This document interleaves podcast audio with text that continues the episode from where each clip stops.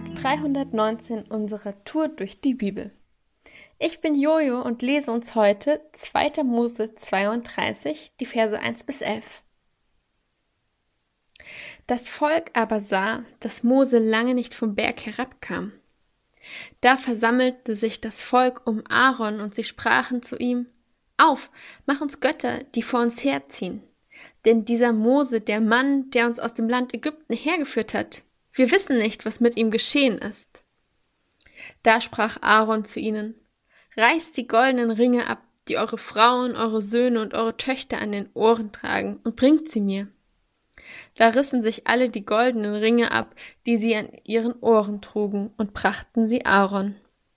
Und er nahm es aus ihrer Hand und bearbeitete es mit dem Meisel und machte daraus ein gegossenes Kalb.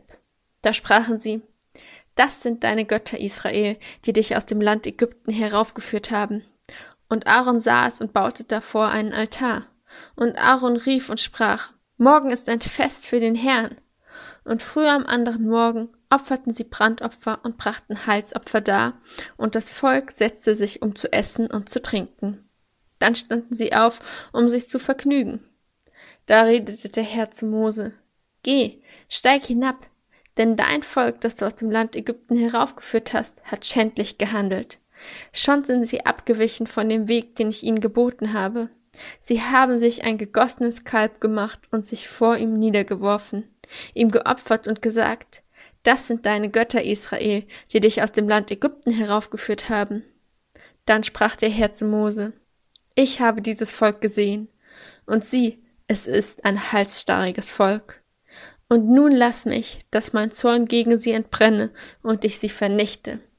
Dich aber will ich zu einem großen Volk machen. Da besänftigte Mose den Herrn, sein Gott, und sprach, Warum, Herr, entbrenne deinen Zorn gegen dein Volk, das du mit großer Kraft und mit starker Hand aus dem Land Ägypten herausgeführt hast?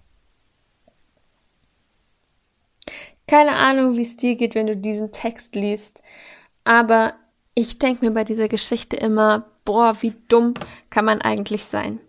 Dieses blöde Volk Israel, das immer nur am Rumheulen ist. Und Mose führt sie heraus und sie wissen, hey, Gott hat sie befreit aus der Sklaverei.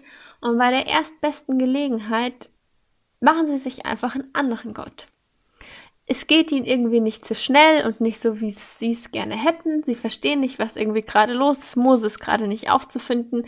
Ihre Connection zu Gott ist nicht mehr da. Und schnell, so schnell wie es geht, lassen sie sich einfach einen anderen Gott machen, ein Kalb aus Gold, das sie anbeten. Und nicht nur das, sondern sie sagen auch, das ist der Gott, dieses Kalb ist der Gott, der dafür verantwortlich ist, dass wir befreit wurden. Sie leugnen damit, dass das, was Gott schon in ihrem Leben getan hat, real ist. Und ich musste so über diese Geschichte nachdenken in der Vorbereitung zu diesem Podcast und merken, irgendwie bin ich ganz schön selbstgerecht, wenn ich mich so über das Volk Israel lustig mache. Ich glaube, wir sind auch heute, wo wir es eigentlich besser wissen sollten, manchmal gar nicht so viel besser oder machen es anders. Wie oft ist es nicht so, dass wir schon ganz viel mit Gott erlebt haben, dass er schon in unserem Leben gewirkt hat und Dinge getan hat. Und dann ist eine Situation, wo wir möchten, dass er eingreift, wo er was tun soll. Und es geht irgendwie nicht so schnell, wie wir uns das vorstellen. Irgendwie ist Sendepause. Vielleicht hören wir gar nichts mehr von Gott. Vielleicht scheint er weg zu sein. So wie für das Volk Israel irgendwie ihre Connection zu Gott weg war, weil Mose plötzlich nicht mehr da war und sie gar nicht wussten, hey, wann kommt er irgendwie wieder? Kennst du diese Momente, in denen Gott scheinbar nicht antwortet, nicht da ist? Und das sind doch auch die Momente, in denen wir anfangen, uns zu fragen, hey, gibt's Gott eigentlich? Ist er eigentlich da? Hat er die Dinge wirklich in meinem Leben getan oder habe ich mir das nur eingebildet? Und wir Menschen sind noch genauso doof, manchmal wie die Israeliten damals, und fangen in den Situationen an, uns andere Götter zu machen. Unsere Hoffnung auf andere Dinge zu setzen und nicht mehr auf Gott. Uns lieber auf andere Dinge zu verlassen und mit anderen Dingen zu rechnen. Umstände oder andere Menschen irgendwie wichtiger zu nehmen. Mehr auf sie zu hören als vielleicht auf Gott. weil er scheinbar nicht da ist. Und dann verschwimmt vielleicht auch das, was Gott schon in unserem Leben getan hat. Und wir denken, hm, vielleicht war das gar nicht Gott, vielleicht war das einfach Glück, das war einfach Gunst von anderen Menschen. Da hat ja jemand anderes was für mich gemacht und mir geholfen. Das ist eine ganz gefährliche Falle, in die wir hineintappen können. Und das merken wir auch in dieser Geschichte. Und Gott macht es nicht nur traurig, sondern es macht ihn auch zornig. Wenn wir das, was er in unserem Leben getan hat, anfangen zu leugnen oder vielleicht sogar die Ehre dafür anderen Menschen geben, uns irgendwie andere Götter machen.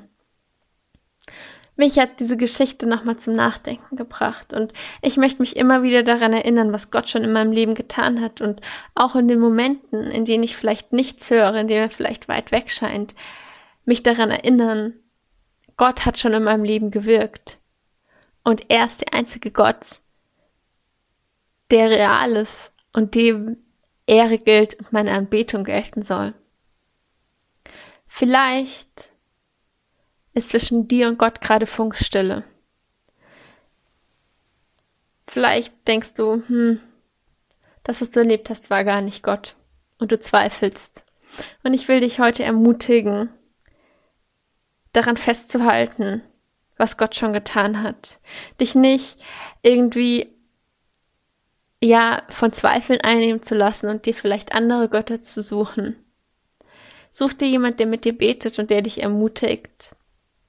Weil was wir in dieser Geschichte merken, ist, dass es ganz gefährlich ist, wenn wir anfangen, Umstände, andere Dinge oder andere Menschen zu unseren Göttern zu machen, ihnen Ehre geben, wo die Ehre eigentlich Gott gebührt.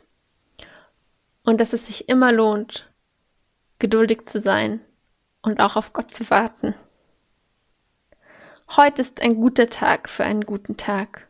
Lass sein Wort in deinem Alltag praktisch werden.